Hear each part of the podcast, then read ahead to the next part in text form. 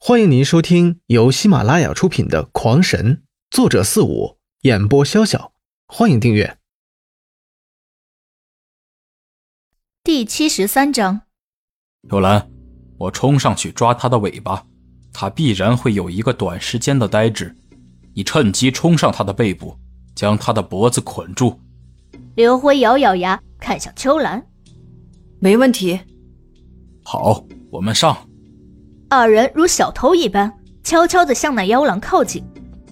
当刘辉感觉到自己离那尾巴只有一纵之遥时，猛然一个前纵，抓向了妖尾。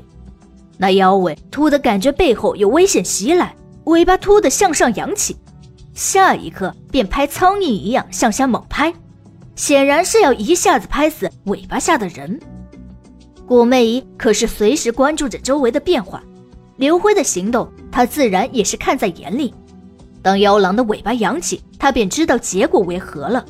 那尾巴有多大的力量，他可是深有体会的。虽然谈不上碎山裂石什么的，但是一尾抽死一头牛，那还是绰绰有余的。情急之下，古媚姨也不管伤不伤那妖狼了，猛然一个前冲，挥拳便向妖狼砸去。他不求能有何建功。只要将那妖狼向后击退一点点，哪怕是那么一点点，也可以让刘辉会躲过尾巴的力点。而那妖狼啊，早就熟悉了眼前的小妞的可怕力量，他可不想用什么身体硬扛这么一击，身子猛然一退，躲过了古媚姨的一击，但是下一刻却突的瘫软，趴在了地上。话说这刘辉一个前纵，结果被对方给躲了过去。接下来，他便看到了四条狼尾猛地扬起，想向他抽来。他知道这妖狼的厉害，绝对不能让他抽中。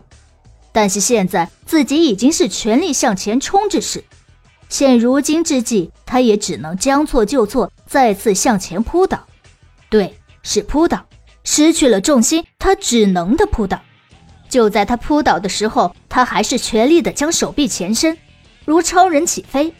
希望能碰到那妖狼，只要让他碰到，那电流加上暗黑封印向那体内一输，必会使那妖狼出现一个短暂的麻痹。然而他没有想到，就在这时，这妖狼该死不死的竟然后退了。这下与前冲的失去了重心的刘辉迎面对上了，轻轻的几乎没有人能听到的声音传出，刘辉就失去了头颅。对。是失去了头颅，他的身体斜斜了支住了那妖狼后退的身体，而他的头，他的头却捅在了那妖狼的巨大的菊花里，真正实现了古媚姨那一脸爆菊的伟大猜想。电流悄无声息的释放，一道道黑如影子的蛛网也快速的护散在他体表。妖狼就觉得一股麻麻的感觉从自己的肛门里传遍了整个身子，身体一软便栽倒了下去。下一刻，三道绳索捆住了他的脖子，一道绳索将他的四蹄大绑。当麻痹感消失，他已经没有了反抗之力。刘辉，刘辉，一切搞定，大家赶快跑过来看刘辉。而刘辉此时却刚刚从妖狼的肛门中将自己的头颅给拔了出来，一脸的滑滑的液体不时的向下滴落，拉出长长的细丝，一头黄黄的狼粪发出着阵阵的恶臭。哈哈哈哈！一阵大笑之声立时将四人干倒在地，那古媚姨更不顾形象的在地上直打滚，大有下一刻就会被笑死过去的迹象。笑个屁！还不快点进行风！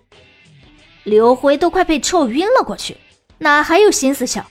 一脸的无奈呀，只能狠声的道。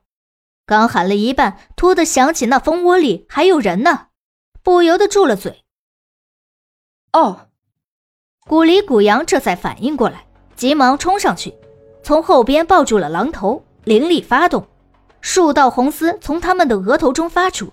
没入到了妖狼的额头之中，妖狼双头无力的挣扎了那么两下，被古媚姨和刘秋兰死死的捆住，只能冲天发出两丝哀鸣。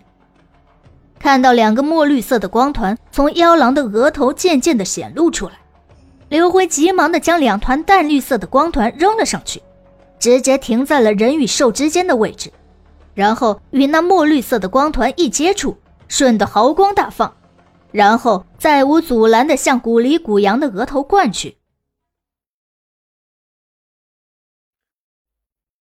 听众朋友们，本集已播讲完毕，请订阅专辑，下集更精彩。